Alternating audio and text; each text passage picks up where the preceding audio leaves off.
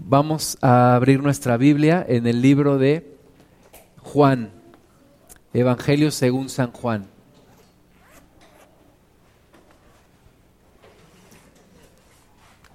Evangelio según San Juan, allá por el capítulo 15.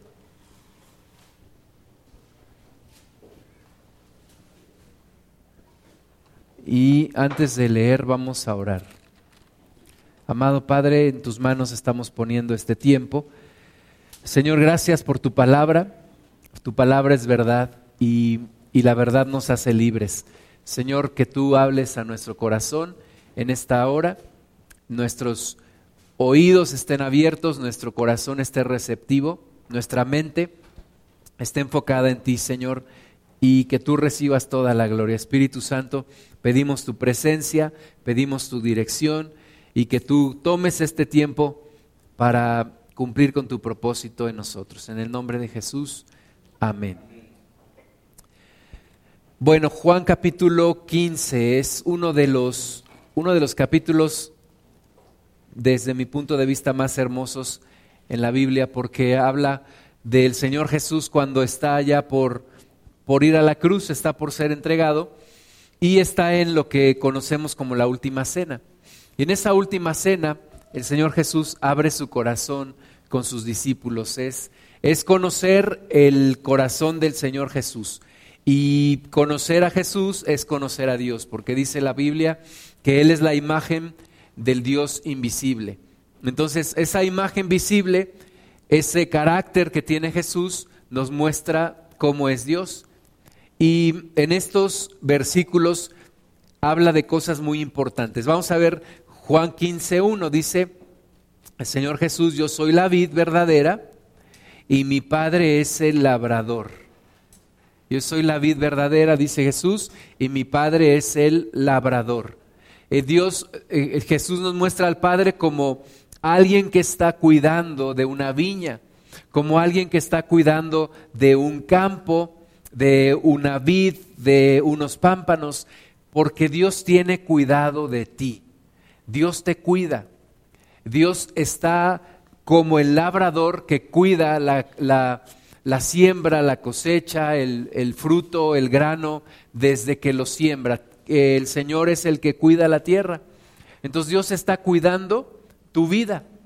Dios está cuidando tu vida. Desde que tú le has entregado tu vida al Señor, Dios está cuidando de ti. Dios está cuidándote. Entonces dice Jesús, yo soy la vid verdadera y mi Padre es el labrador. Todo pámpano que en mí no lleva fruto, lo quitará. Y todo aquel que lleva fruto, lo limpiará para que lleve más fruto. Entonces ahora eh, Jesús empieza hablando del Padre que es el labrador y de Él que es la vid, pero en el versículo 2 ya nos mete a nosotros. Nosotros somos los pámpanos, esas ramitas que salen de la vid, esas ramas que tienen que estar pegadas a la vid y que tienen que llevar un fruto. Cuando una rama se despega del, del tallo, en este caso de la vid, cuando un pámpano se despega de la, de la vid, ¿qué le pasa? Se seca. Se seca y pues ya no sirve más, ya no trae vida, ya no puede dar fruto. Entonces dice el Señor Jesús que Él es la vid y nosotros somos los pámpanos. Ayer yo encontré una, una rama un poco grande, este, pues ya seca, y eso es una evidencia de que cuando una rama se despega de la vid, en el caso de la, de la vid o de un árbol o de una planta, se seca. Entonces Jesús nos dice ahora que todo pámpano que en él no lleva fruto, lo quitará entonces, ya nos está diciendo implícitamente aquí que tú y yo necesitamos llevar fruto. Tenemos que llevar fruto. El propósito de Dios para nuestra vida es que llevemos fruto. Tenemos que llevar fruto, porque si no llevamos fruto, dice que el labrador, que es el Padre, quitará ese pámpano de la vid. Lo quitará. ¿Qué haces con una rama que no lleva fruto? ¿Qué haces con una rama que se niega a dar fruto? Por eso los árboles se podan, para que todo eso que no da fruto se corte, no siga consumiendo la energía ni la, ni la alimentación de ese árbol, sino que se corta, inmediatamente, pasando el tiempo, ese árbol va a dar fruto, va a dar un fruto más abundante. ¿Y te has dado cuenta que podan a los árboles para que den fruto? Entonces dice Jesús que todo pámpano que en él no lleva fruto, lo quitará. Nos está hablando a nosotros, tú y yo somos los pámpanos, tenemos que llevar fruto. Y dice que todo aquel que lleva fruto, lo limpiará para que lleve más fruto. Qué eh, bendición poder descubrir que el propósito de Dios para ti, para mí, es que llevemos fruto. Y que a través de la limpieza de Dios vamos a llevar más fruto. Entonces, si tú y yo no nos limpiamos, si el Señor no nos limpia, no podremos llevar más fruto. Pero el Señor nos limpia. El Señor nos quita las cosas que nos impiden dar un fruto. El Señor nos va transformando, nos va limpiando para que podamos dar fruto. Ahora, ¿cómo nos limpia el Señor? Dice la palabra de Dios también que es como el, aquel hombre que limpia la plata, como aquel hombre que trabaja el oro y la plata, ¿cómo la limpia? En horno de aflicción. Entonces muchas veces a través del horno de aflicción del horno de la prueba, de las situaciones adversas de la vida, Dios nos va limpiando. Pero ¿para qué nos va limpiando? Para que llevemos más fruto. A Dios le gusta que llevemos mucho fruto. ¿Has visto árboles que parece que las ramas están ya casi pegando en el piso de tanto fruto que llevan? Así Dios quiere que seas tú, que lleves mucho fruto que sea un fruto abundante. Entonces, tú y yo estamos en esta vida para dar fruto. Este, antes de conocer a Cristo, yo no sé tú, pero mi vida era una vida sin propósito. Sin propósito. Por supuesto, yo tenía que ir a la escuela, yo sabía que tenía que ir a la escuela. Mi trabajo era ir a la escuela en ese entonces, pero yo decía, ¿y, y todo esto para qué? Había momentos donde me sentía completamente vacío. Por ejemplo, cuando se acababan los exámenes finales. Yo decía, ¿y ahora qué? O sea, la escuela no puede ser mi todo. Mis amigos no pueden ser mi todo. Pasaba ayer aquí, por la, en la noche aquí por, por el campo de fútbol que está aquí abajo. Hay un salón ahí de usos múltiples y había una fiesta. Y yo me acordé de mis días cuando no conocía al Señor. Y yo digo, ¿para qué? Vi a la gente ahí bailando. Y digo, ¿para qué? Cuando no tienes un propósito, cuando no conoces a Cristo, la vida es completamente vacía. En Cristo ahora sabes que tienes que llevar un fruto, que Dios quiere que lleves fruto. Hay un propósito, Dios le ha dado propósito a tu vida, Dios le ha dado sentido a tu vida. El propósito es que lleves un fruto. Debes llevar fruto.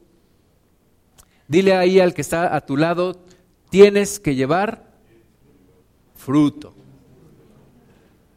Como un nopal, no, como un nopal no, que lleva tunas. Hasta los nopales traen tunas, pero dile a tu hermana y a tu hermano, tienes que dar un fruto. Dite a ti mismo, tengo que dar un fruto. Ahora, ¿cuál es ese fruto que debo de dar?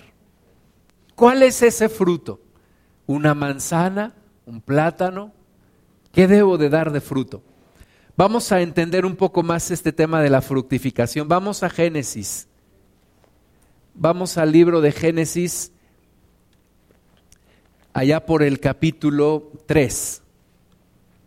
Desde un principio, hermanas y hermanos, Dios cuando creó los cielos y la tierra, y Dios creó las, las plantas y los árboles, Dios determinó que todo árbol tiene que dar un fruto. O sea, todo árbol da un fruto, pero algunos se comen y otros no. Algunos son buenos y otros no, pero todos producen algo. Todas las plantas producen algo. Ahora, todas las personas producen algo también.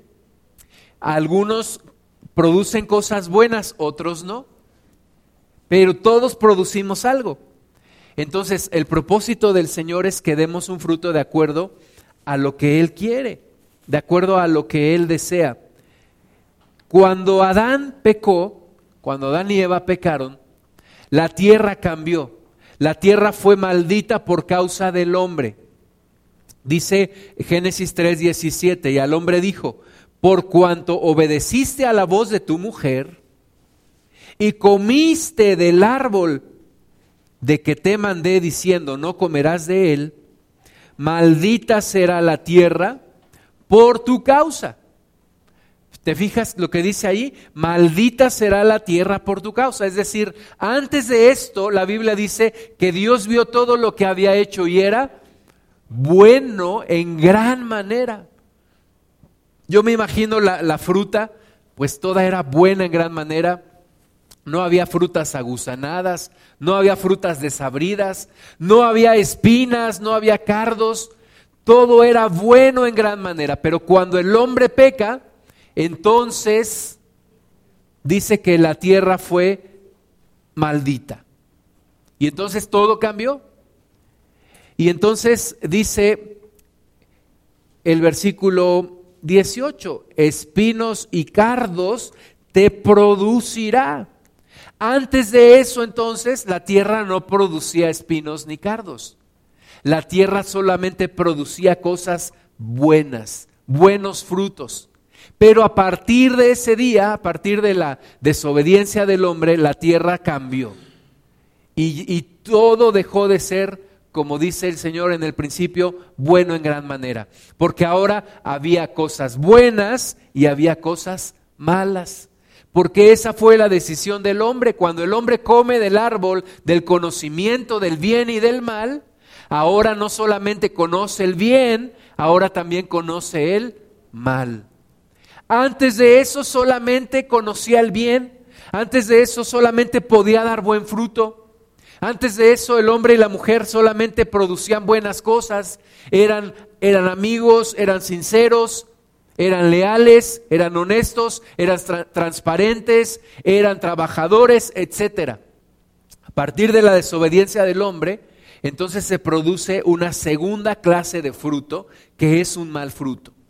Espinos y cardos, le dijo el Señor a Adán, la tierra te va a producir. Versículo 19, con el sudor de tu rostro comerás el pan hasta que vuelvas a la tierra, porque de ella fuiste tomado, pues polvo eres y al polvo volverás. Entonces, hermanas y hermanos, a partir de ese día, el hombre tiene la decisión de qué producir. ¿Qué fruto va a dar? ¿Qué fruto va a dar el hombre? Es de acuerdo a la decisión que tome.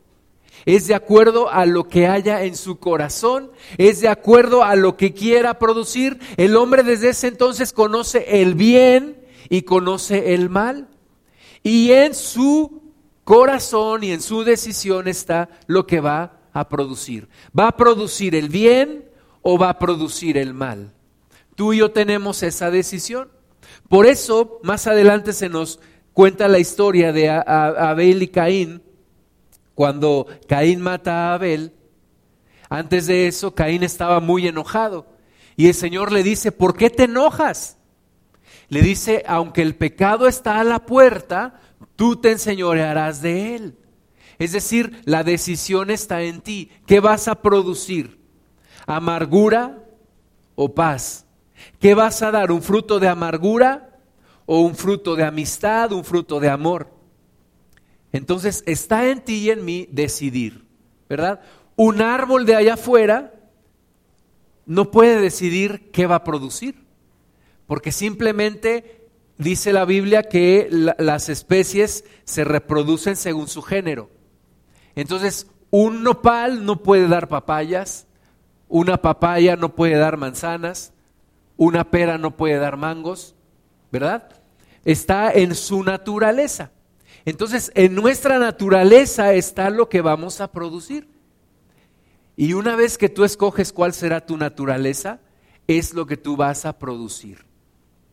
Amén. Dios le dijo al hombre y a la mujer, fructifiquen y reproduzcanse, multiplíquense Pero primero es fructifiquen, fructifiquen. Parece que lo que más ponemos atención es a multipliquémonos, ¿verdad? Y muchas familias tuvieron muchos hijos. Yo tengo 11 tíos, ¿verdad? ¿O 10? De mi mamá. 10 hermanos tuvo. Ponemos atención a la palabra de multiplíquense. Ahora dicen que la familia pequeña vive mejor, ¿verdad? Pero, pero antes nuestros, nuestros antepasados se multiplicaron, pero tenemos que tomar en cuenta que la Biblia dice, antes de multiplicarte, fructifica. Fructifica, antes de multiplicarte, fructifica. Da un fruto, da un buen fruto y entonces sí, multiplícate. Vamos a regresar a Juan, capítulo 15. Entonces, Dios quiere que lleves un fruto. ¿Cuál es el fruto que vas a llevar? ¿De qué manera te vas a reproducir? ¿Qué es lo que vas a darle a este mundo? Ahora, el árbol, ¿para quién da los frutos? ¿Para él mismo o para los demás? Para los demás, ¿verdad? ¿Y nosotros para quién debemos de dar nuestro fruto? ¿Para nosotros mismos o para los demás? Primeramente debemos de dar nuestro fruto para Dios, para Dios. Y en segundo lugar, tenemos que dar nuestro fruto para los demás. Entonces, en esto de fructificar, yo debo de estar consciente que yo debo fructificar para Dios y para los que están a mi alrededor. No para mí, el árbol de manzana no se come sus propias manzanas, ¿verdad? El mango no se come sus propios mangos. El nopal no se come sus tunas. Cada uno de nosotros tiene que fructificar para Dios y para los demás. Entonces, la pregunta es, ¿qué están comiendo los demás de ti? ¿Qué fruto están tomando de ti? ¿Qué fruto están recibiendo de ti? Dice, no estés como el nopal, porque nada más lo toco y me espina. Nada más lo, lo toco y me ofende. Me dice cosas que me agreden. O esta persona es una persona con un buen fruto. Siempre me está ayudando, siempre es comprensivo, siempre está apoyando. ¿Qué clase de fruto están tomando los demás cuando vienen a ti? ¿Qué fruto estás dando? Porque el Señor dice que todo aquel que en Él no lleva fruto, lo quitará. Es decir, Jesús dice y determina qué tipo de fruto quiere que tú lleves. Si el fruto que tú llevas no es de acuerdo a lo que Él quiere, entonces tenemos un problema. Porque aquel que no da el fruto que Él quiere, lo quitará. Pero aquel que lleva fruto, el fruto que Dios quiere, lo limpiará para que lleve más fruto. Versículo 3. Y a vosotros, Juan 15, 3, ya vosotros estáis limpios por la palabra que os he hablado. Entonces nos limpiamos cuando escuchamos y obedecemos la palabra de Dios. Viene a, a transformar nuestras vidas. Hay un cambio en nosotros cuando escuchamos y obedecemos la palabra de Dios, hay una transformación en nuestras vidas. Hay un cambio en nosotros. Vamos a ver Isaías 55. Isaías 55. Eh, hay una transformación que Dios hace en nosotros para que demos un fruto diferente para que ya no demos el, fruto de amargura, el fruto de, de agresión, el fruto de tristeza que solíamos dar. Ahora Dios quiere que demos un fruto diferente. Eh, Isaías 55, versículo 12, dice, porque con alegría saldréis y con paz seréis vueltos los montes y los collados levantarán canción delante de vosotros y todos los árboles del campo darán palmadas de aplauso. ¿Has escuchado cuando los árboles del campo dan palmadas de aplauso? Cuando sopla el viento. Una vez veníamos subiendo de, de allá de la Unión, allá en la sierra, y empezó a soplar el viento y se oía como palmadas, como aplausos. Dice aquí que aún los árboles darán palmadas, los árboles alaban a Dios, los árboles bendicen al Señor. Versículo 13, en el lugar de la zarza crecerá ciprés. En lugar de la zarza crecerá ciprés. Dios quiere hacer de ti un ciprés. Un ciprés llega a medir hasta 30 metros de alto. Entonces, en el lugar de la zarza, una zarza es un arbusto, en el lugar de la zarza crecerá un ciprés y en el lugar de la ortiga crecerá arrayán. El arrayán puede crecer hasta 15 metros de alto con un diámetro de 70 centímetros. Entonces Dios quiere hacer de ti un gran árbol, una obra de arte, una gran bendición. Dice que en lugar de la ortiga crecerá el arrayán. Cuando yo era niño, mi papá me enseñó a no tocar la ortiga, no tocar cualquier planta que está en, en el monte. ¿Por qué? Porque hay una que ortiga y, y dicen que esa ortiga cuando la tocas te salen ronchas, incluso hasta te puede dar fiebre. Entonces, en el lugar de la ortiga crecerá el arrayán. En lugar de ser una persona áspera, una persona difícil de tratar, una persona difícil de, lidiar con ella, Dios quiere hacer de ti un, una rayán. Dios quiere hacer de ti una persona que da un buen fruto. Dios quiere cambiar el fruto que tú das. Dios quiere transformar nuestra naturaleza para que demos un fruto diferente. Dice, y será a Jehová por nombre, por señal eterna, que nunca será raída. Entonces, el Señor quiere cambiar nuestra, nuestra naturaleza para que demos un fruto diferente y quiere limpiarnos y quiere que demos un buen fruto. ¿En dónde das fruto? ¿En tu casa? ¿Con tu familia? ¿En tu matrimonio? Ese fruto de celos, de pleito, de ira, Dios lo quiere cambiar por un fruto de comprensión, de comunicación, de amor, de armonía. Eh, ese, ese fruto de los hijos en rebeldía, en desobediencia, en gritería, Dios lo quiere cambiar por un fruto de obediencia, de sujeción, de inteligencia.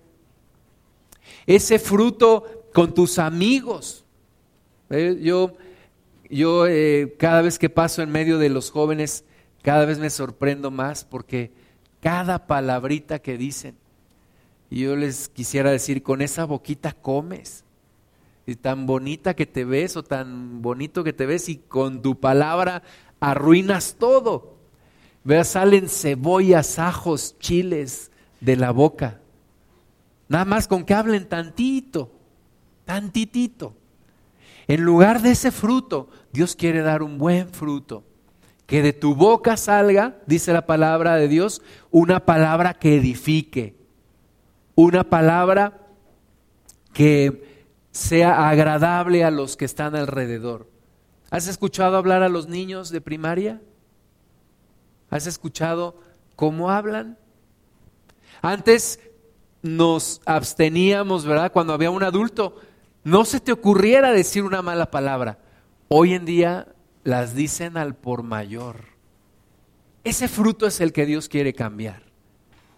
Estaba el otro día en una clase y de repente una niña dijo una grosería y le dije, ¿qué? ¿Tú diciendo groserías? Una niña diciendo groserías. De por sí se oye mal en un hombre, en una mujer se oye horrible. Yo no estoy de acuerdo. Desgraciadamente el mundo va hacia allá y se va descomponiendo cada vez más. Y luego hasta me dicen, es que eso ni es grosería. Bueno, no es grosería para ti, pero para mí claro que lo es. Claro que lo es. Entonces, ese fruto es el que Dios quiere cambiar. Tú no puedes comportarte como el mundo. Tú no puedes seguir dando el mismo fruto. Tienes que dar un fruto diferente. Un buen fruto. Una palabra de edificación. Cuando estás con tus hijos, lo mismo. Un fruto de amor, de comprensión. Que no pierdas el control cuando cuando los regañas y les pegas y, todo. Yo el otro día estaba terminando allá donde voy a nadar y de repente llega un papá con un niño y cállate y apúrate y el niño empieza a llorar y ese fruto no es el que Dios quiere. Dios quiere un buen fruto, un fruto digno de Él. Versículo 4 dice, permaneced en mí, yo en vosotros. Esa es la clave, hermanas y hermanos, para dar un buen fruto que tú permanezcas en Jesús y Jesús permanezca en ti. Esa es la forma de dar un buen fruto. Tú no te puedes esforzar y, de tu propia voluntad y de tu propia fuerza dar un buen fruto. Jesús tiene que estar en ti. Así como un árbol no dice, pues este año sí voy a dar buenos frutos. No, eh, no está en él. Como no está en ti nada más con tu propia fuerza. Jesús tiene que estar en ti. Jesús tiene que habitar en ti. Dice el Señor Jesús, permanece en mí y yo en ti. Para que des un buen fruto. Para que des un fruto diferente. Para que puedas ser de bendición a los que están a tu alrededor para que en medio del caos y de que nadie sabe qué hacer, tú puedas dar un buen fruto, tú puedas traer certidumbre, tú puedas traer dirección, tú puedas traer bendición. Dice Jesús, permanece en mí y yo en ti. Como el pámpano no puede llevar fruto por sí mismo, así si no permanece en la vid, así tampoco vosotros si no permanecéis en mí. Si no permaneces en el Señor, no puedes dar un fruto del Señor. Si tú no permaneces en Él y Él no permanece en ti, no puedes dar un buen fruto. Tiene que haber comunión, tiene que haber intimidad, tiene que haber relación. ¿Conoces la, la Vega de Mestitlán? Es un lugar donde donde cosechan muchas hortalizas, muchas verduras. ¿Por qué? Porque es un lugar en donde hay mucha agua. Y el agua naturalmente nutre todo ese lugar. ¿Has estado junto a un río? Normalmente tú ves el río y a los lados del río hay muchos árboles. ¿Por qué? Porque hay agua en ese lugar. ¿Quieres llevar fruto? No te despegues del Señor. No te apartes del Señor. Dice Jesús, esta es la clave, que tú permanezcas en mí y yo permanezca en ti. Porque el pámpano solito no puede llevar fruto. Así tú no puedes llevar fruto, dice el Señor, si no permaneces en mí. Versículo 5, yo soy la vid, vosotros los pámpanos. El que permanece en mí y yo en él, este lleva mucho fruto, mucho fruto. ¿Quieres llevar mucho fruto? ¿Quieres ser de bendición a los que están a tu alrededor? ¿Quieres que cuando llegues a tu casa tus hijitos digan, ya llegó mi papá? ¿O quieres que digan, ay, no, ya llegó mi papá? ¿Qué es, ¿Qué es el fruto que quieres dar? Tienes que estar pegado al Señor Jesús. Tienes que estar pegado a Él para dar un buen fruto. Que cuando estés en tu trabajo, todos te buscan porque saben que les vas a ayudar. Que cuando estás con tus clientes, Él les da mucho gusto tratar contigo porque no los vas a engañar. Que cuando estás con tu jefe, tu jefe puede confiar en ti porque sabe que llevas un buen fruto. ¿Por qué? Porque estás pegado pegado a la vid que es el Señor Jesucristo. Porque separados de mí, nada podéis hacer. Juan 15, versículo 5 al final. separados de mí, nada podéis hacer. La afirmación es clara y es contundente. Dice Jesús, separados de mí, nada pueden hacer. Tú dices, bueno, pues yo vivo ya mucho tiempo separado de Él y he hecho muchas cosas, sí, pero todas esas cosas un día se van a quemar, van a pasar por el fuego y se van a quemar. Separado de Jesús no puedes hacer nada. Lo tenemos que entender. Si nos separamos del Maestro, nos vamos a secar. Si nos separamos de Jesús, nos vamos a secar. Me llamó mucho la atención que en esta campaña de evangelismo que tuvimos, muchos de los que pasaron eran cristianos que se alejaron. Fueron personas que se congregaban en algún lugar y se alejaron. ¿Y qué les pasó? Se secaron se secaron. ¿Qué nos pasa cuando nos separamos de Jesús? Nos secamos y nada podemos hacer. Nada podemos hacer. Tú corta una rama de un árbol y en ese preciso momento sabes que se va a secar. Tú no dices, voy a cortar esta rama para ver si reverdece. En el momento que cortas la rama, tú la estás destinando a morir. Y en el momento en el que un cristiano se corta del Señor Jesús, está destinado a secarse y a morir. Entonces, cuán importante es estar juntos con el Señor, tener relación, tener comunión, tener intimidad con el Señor Jesús. Todos los días yo tengo que estar pegado a mi Jesús. Tengo que nutrirme de la rica savia de la vid de mi Maestro, de mi Jesús. Nutrir mi vida, que Él llene cada área de mi vida, cada aspecto de mi vida, para que en cada lugar yo pueda dar un buen fruto. Versículo 6, el que en mí no permanece será echado fuera como pámpano y se secará y los recogen y los echan en el fuego y arden.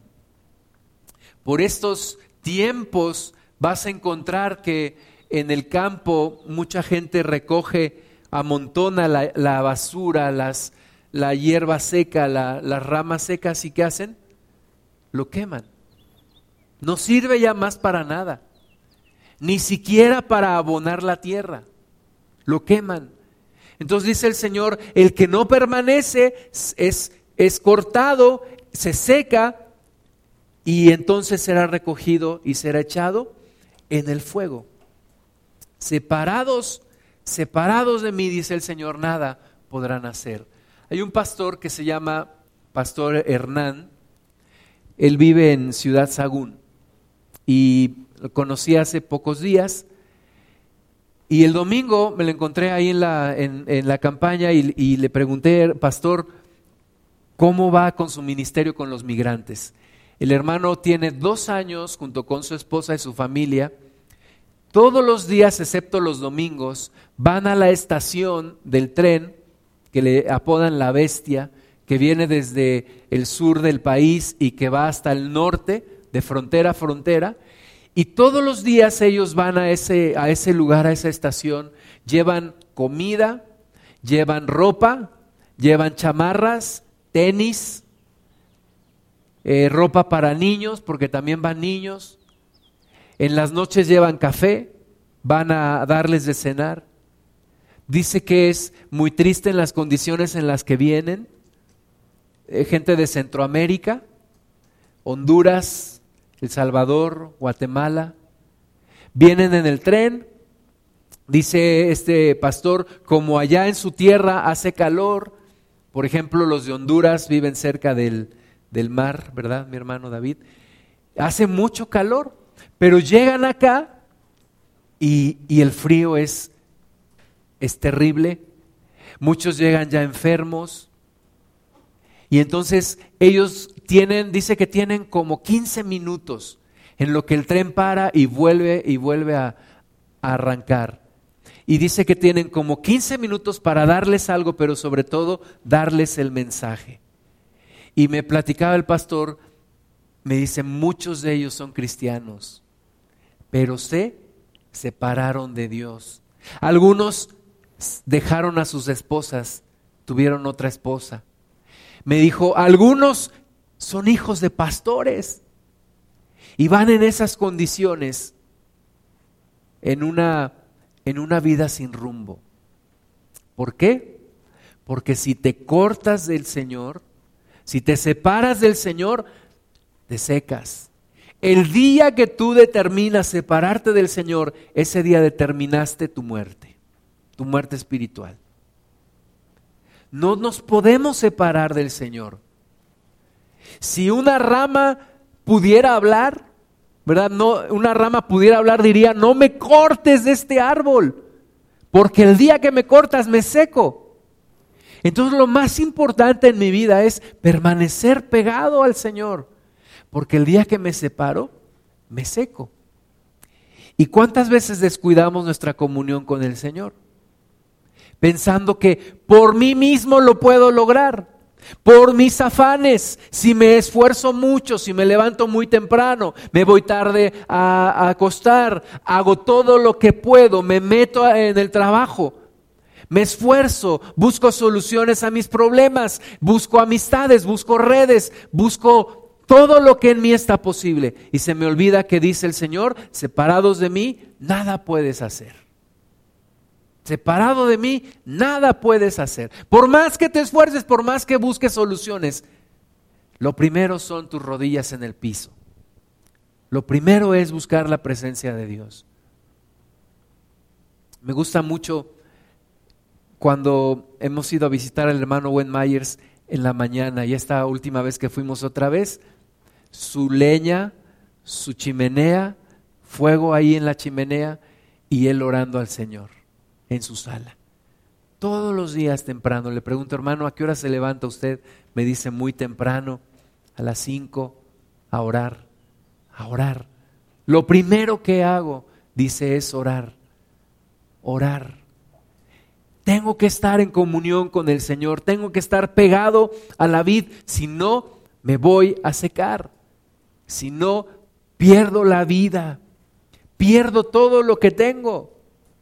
Versículo 7, si permanecéis en mí y mis palabras permanecen en vosotros, fíjate la condición, si permaneces en mí y mis palabras permanecen en vosotros, los que saben programar saben de esto, ¿verdad? Hay una condición if, if, si permaneces en mí y mis palabras en ti, entonces Pedid todo lo que queréis y os será hecho.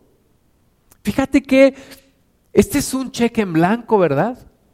El Señor nos está diciendo, si permaneces en mí y mis palabras en ti, pide todo lo que quieres y te será hecho. Hermana, hermano, en lugar de andar comprando billetes de lotería, y me late, me late que nunca te vas a sacar nada, pero Mejor ponte en comunión con el Señor. Ponte en comunión con Él. Dice, si tú permaneces y mis palabras permanecen en ti, pide lo que quieras y te será hecho.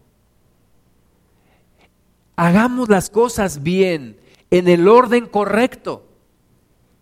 Es que dices, es que le pido y le pido y le pido.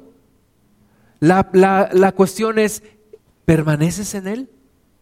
¿Estás en comunión con Él? ¿Sus palabras permanecen en ti? Y entonces pide lo que quieras y te será hecho. ¿Cuán difícil es permanecer? ¿Verdad? Lo difícil no es iniciar, lo difícil es permanecer. Lo difícil es permanecer. Hay una necesidad imperante de permanecer en Cristo, de seguir en Él con la misma intensidad, con la misma pasión, seguir adelante, que no sea llamarada de petate, seguir con la misma intensidad. Versículo 8, en esto es glorificado mi Padre, En esto es glorificado mi Padre, en que llevéis mucho fruto y seáis así mis discípulos. En que llevéis mucho fruto y seáis así mis discípulos. En eso es glorificado el Padre, en verte lleno de fruto, en verte lleno de cosas buenas, de bendición, de estarle dando a los demás, de estar fructificando, de estar produciendo para que todos los que están a tu alrededor lo coman, coman un buen fruto y Dios coma de ese fruto. Es un muchacho que estudia donde yo trabajo, es cristiano se fue a estudiar a Australia. E interrumpió sus estudios, se fue a Australia un tiempo, un par de años, y regresó. Pero es un poco, poco extravagante el muchacho porque trae cabello largo, trae barba, es delgado. Yo cuando lo veo digo, ahí viene Juan el Bautista. Ahí anda en la, en la universidad. El otro día un profesor me dijo, es que se quejan de él, un profesor de ética. Me dice, es que se quejan de él, porque siempre contradice a los demás. Y algunos le dicen, pues, ¿qué se cree profeta o qué? Yo le iba a decir, pues es Juan el Bautista. Pero dice, pero es como raro, es muy diferente. Y el, viernes me lo encontré en uno de los jardines, yo iba pasando y él estaba ahí sentado. Dije, ¿y ahora quién está ahí en el pasto? y estaba leyendo y era él, me dice, estoy leyendo la Biblia. Yo digo, qué bueno que tu fruto es diferente. Digo, no se lo dije, pero lo pensé. Qué bueno que una persona tenga un fruto diferente a los, a los demás. Es hasta genuino, es diferente.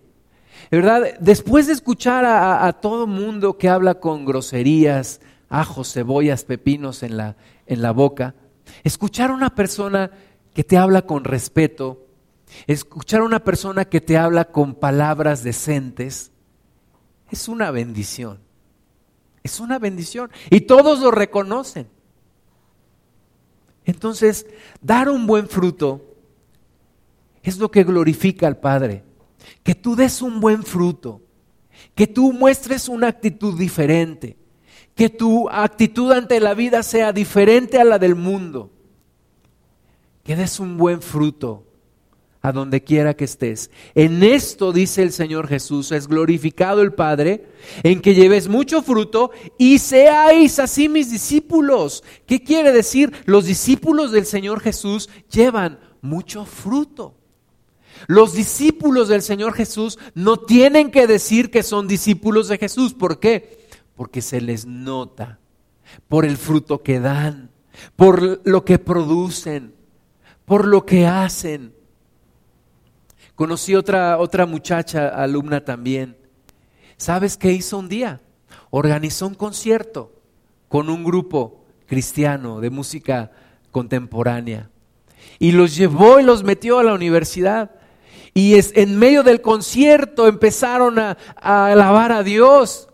Y llegó el momento en el que le preguntaron a, la alumna que los había llevado, ¿cómo les damos el mensaje de salvación? Estamos en una universidad. Y dijo, adelante, dales el mensaje de salvación. Y en medio de ese lugar dieron el mensaje de salvación a los jóvenes.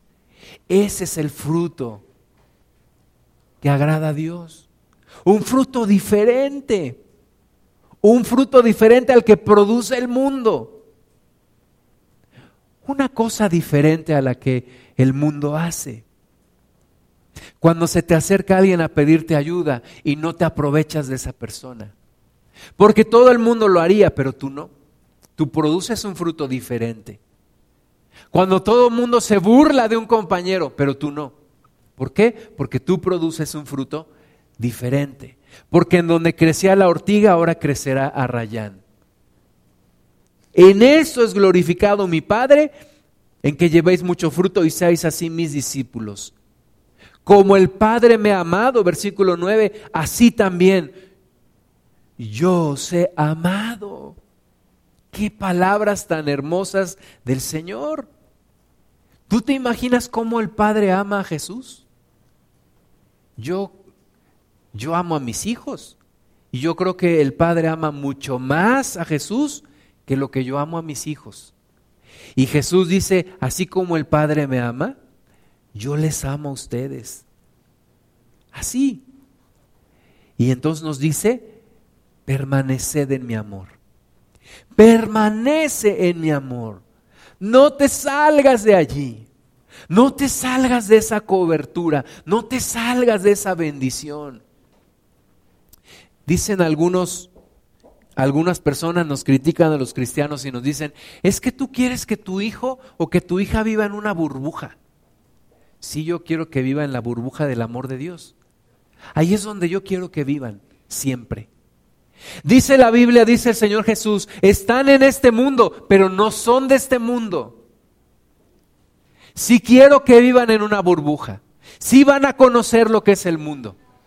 Y de repente cuando les pasa algo, yo pienso, bienvenidos al mundo. Así es el mundo. Así es la vida. Pero yo quiero que conozcas el amor de Dios y que no te salgas del amor de Dios. Es como una burbuja en este mundo. Que no te va a aislar del mundo, pero que te va a proteger. Y dice el Señor Jesús, no te salgas de mi amor, permanece en mi amor. Versículo 10, si guardareis mis mandamientos, permaneceréis en mi amor. Así como yo he guardado los mandamientos de mi Padre y permanezco en su amor. Permanece en el amor de Dios.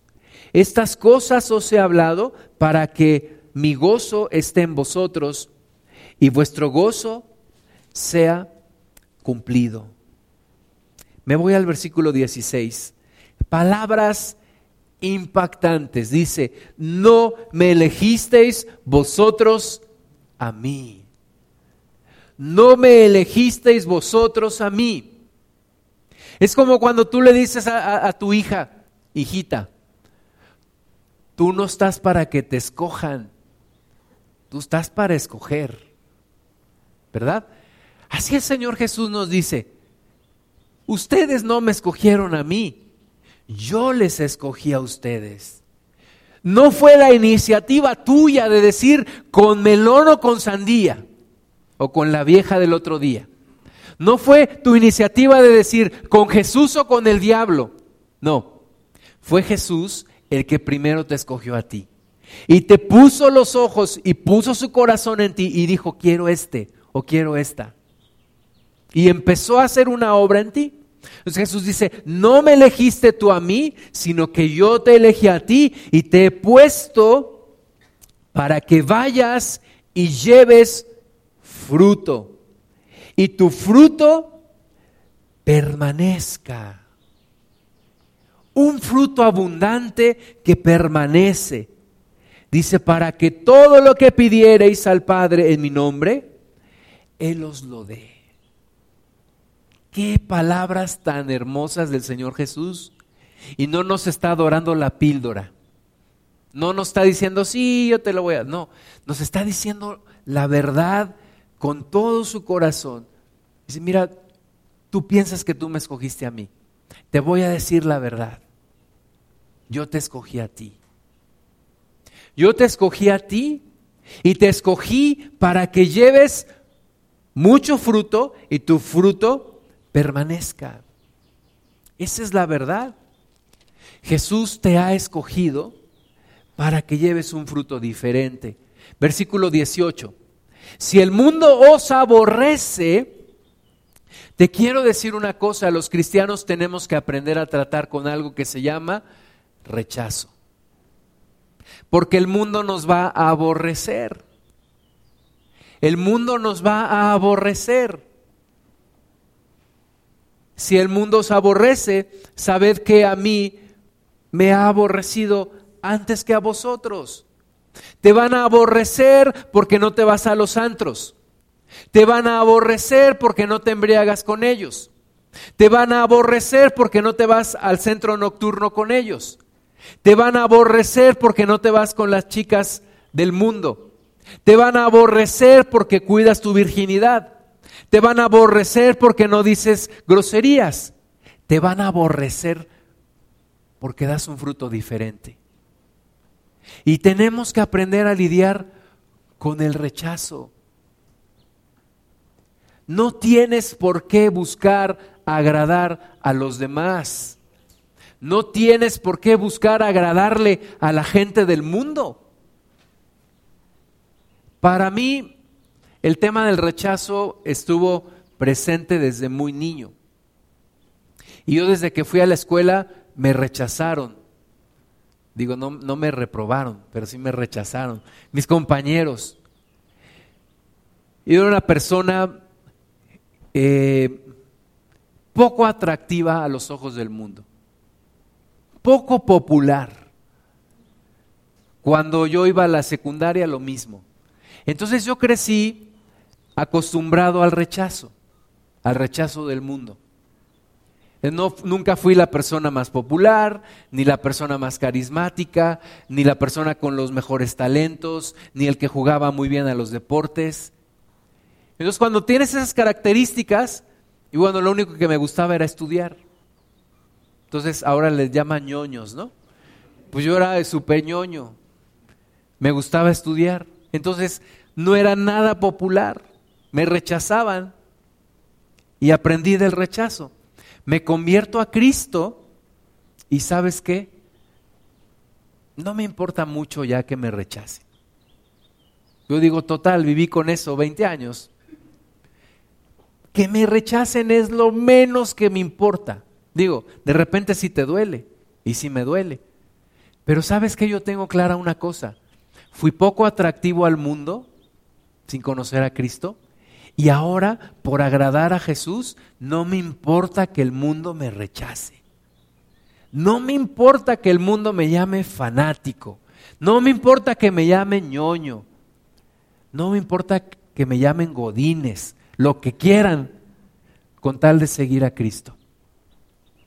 Tenemos que aprender a lidiar con el rechazo. El mundo no te va a dar la salvación que Jesús te da. Si tu fruto es diferente, algunos del mundo te aborrecerán, se burlarán de ti. Se burlarán de ti. Me acuerdo cuando mi esposa y yo éramos novios y una de sus primas burlándose de mí, dije, con que me saque mi esposa de aquí ya. Que se burlen lo que quieran, ¿verdad? Y efectivamente ahora veo la vida de, estas personas y veo nuestras vidas y, y completamente diferente. ¿Por qué? Porque Dios está ahí. Entonces, apréndete esto. Si el mundo te aborrece, ten conciencia. Antes aborrecieron a Jesús, lo crucificaron. A ti no te van a crucificar seguramente, a Él sí. Si fuerais del mundo, versículo 19, el mundo amaría lo suyo. Pero porque no sois del mundo, antes yo os elegí del mundo, por eso el mundo os aborrece. Por eso el mundo os aborrece. Entonces, no te desgastes tratando de agradar al mundo. No te desgastes tratando de ser como ellos. No eres como ellos. No debes de ser como ellos. Tienes que dar un fruto diferente. ¿Se van a burlar de ti? Sí. Algunos no lo van a entender, pero otros lo van a reconocer y se van a beneficiar del fruto que hay en ti. Pero no trates de ser como el mundo. No trates de ganarte la aceptación del mundo.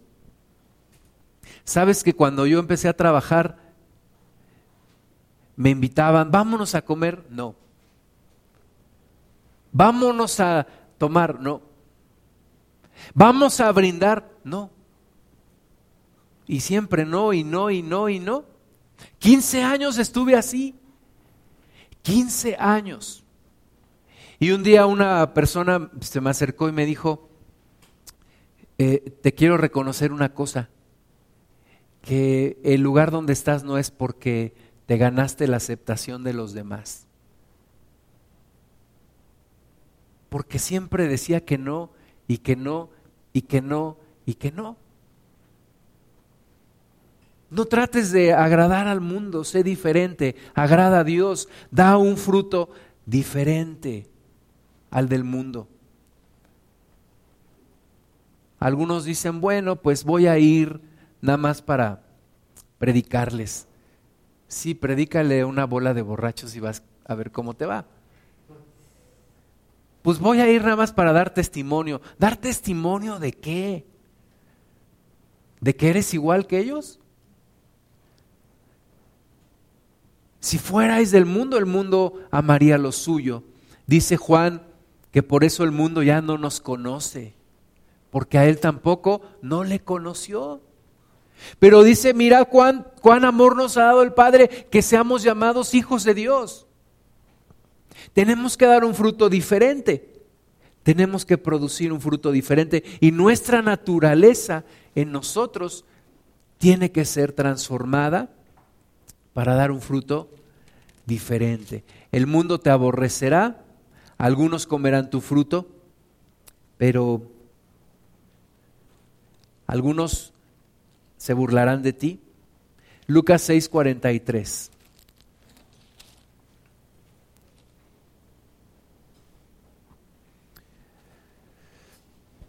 Lucas 6:43. Dice el Señor Jesús, no es buen árbol el que da malos frutos. No es buen árbol el que da malos frutos. Aquel que dice, yo soy cristiano. Pues sí, pero maltrata a su esposa, este, dice mentiras, hace chanchullo. Entonces, ¿qué dices? No es buen árbol el que da malos frutos. No es cristiano el que lo dice, pero da mal fruto. Por más que tú veas un árbol eh, que, que tiene colgadas peras, no le puedes poner un letrero que dice ahí, soy un árbol de manzanas. ¿Verdad? No. Es evidente que no lo es. Entonces, no es buen árbol el que da malos frutos. Si doy malos frutos, mi naturaleza no ha sido cambiada y tengo que ser cambiado. Ni árbol malo el que da buen fruto. El que da buen fruto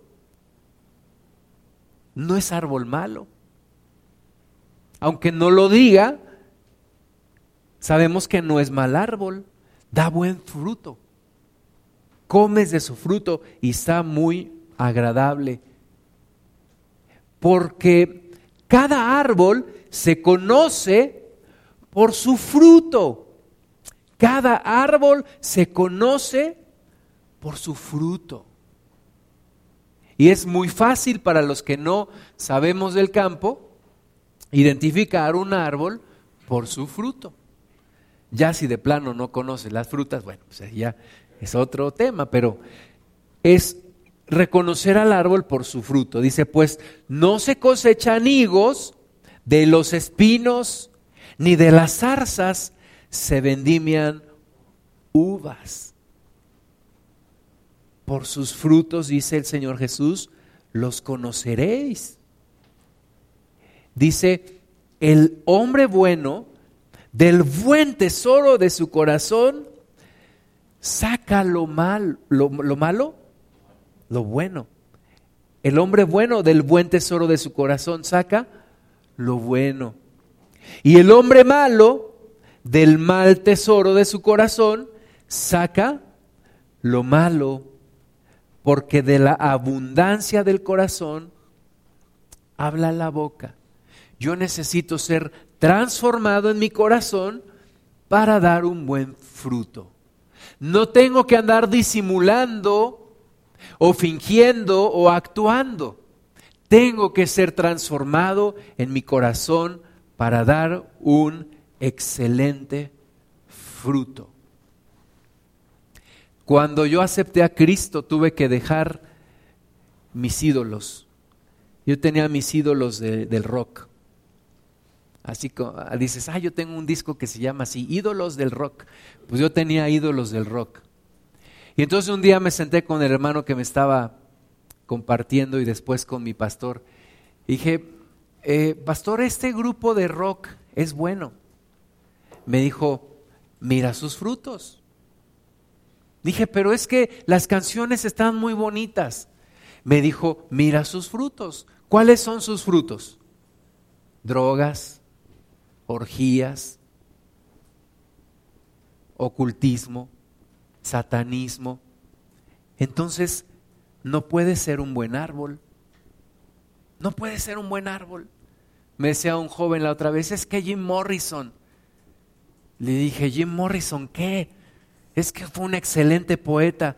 Dije, sí, pero mira sus frutos. Se masturbaba en los conciertos, murió de una sobredosis. Qué buen fruto tiene esa persona.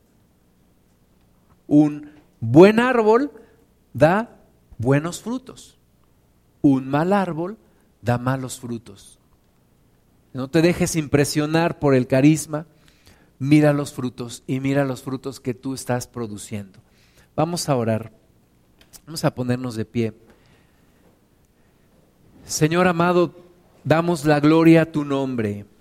Padre, que en, en medio de estos tiempos de confusión, de caos, en medio de estos tiempos de decadencia de valores, podamos dar un buen fruto, Señor. Podamos dar un fruto agradable, un fruto diferente, un fruto primeramente para ti, Señor, y luego para los que están a nuestro alrededor. Señor, pongo delante de ti a cada uno y a cada una como un árbol, Señor. Cada una y cada uno sembrados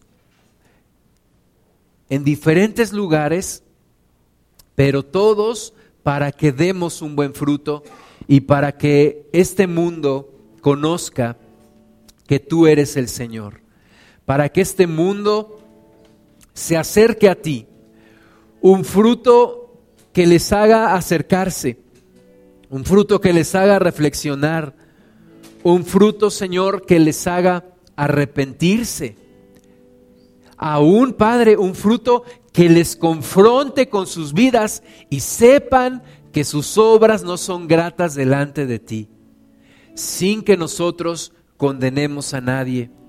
Un fruto de amor, Señor, para que los demás reconozcan que tú les amas y sepan que tú quieres que te conozcan también. Señor, transforma nuestro interior para que de nuestro interior salgan buenos frutos. Señor, acércanos de nuevo a ti, péganos a la vid, a la vid verdadera, para que tengamos vida. Dile al Señor, no quiero estar despegado de ti, Señor. No quiero estar apartado de ti, no me quiero secar. No me quiero apartar de ti, no quiero ser un pámpano que termina en el fuego. Señor, yo quiero estar pegado a ti todos los días de mi vida. Todos los días de mi vida, Señor. Y crecer en los atrios de Jehová. Y estar ahí junto a ti. Y beber de las aguas del río que sale de tu trono, Señor. Yo quiero alimentarme de tu presencia. Yo quiero llenarme de tu presencia. Señor, que nunca nos apartemos de ti, que nunca nos separemos de ti y que si ya nos hemos separado, Señor, volvamos a juntarnos a ti, que hagamos a un lado los afanes de este mundo para estar pegados a ti, Señor, a tu presencia. Te damos toda la gloria. En esto es glorificado el Padre en que llevemos mucho fruto. Y queremos llevar mucho fruto, Señor.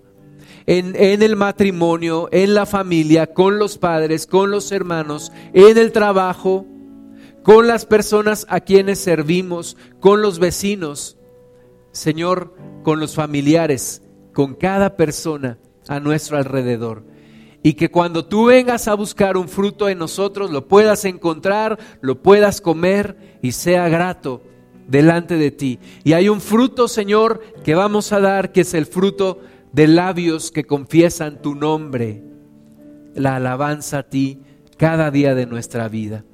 Te damos toda la gloria a ti, Señor. Bendecimos tu santo nombre. En el nombre de Jesús. Amén, Señor.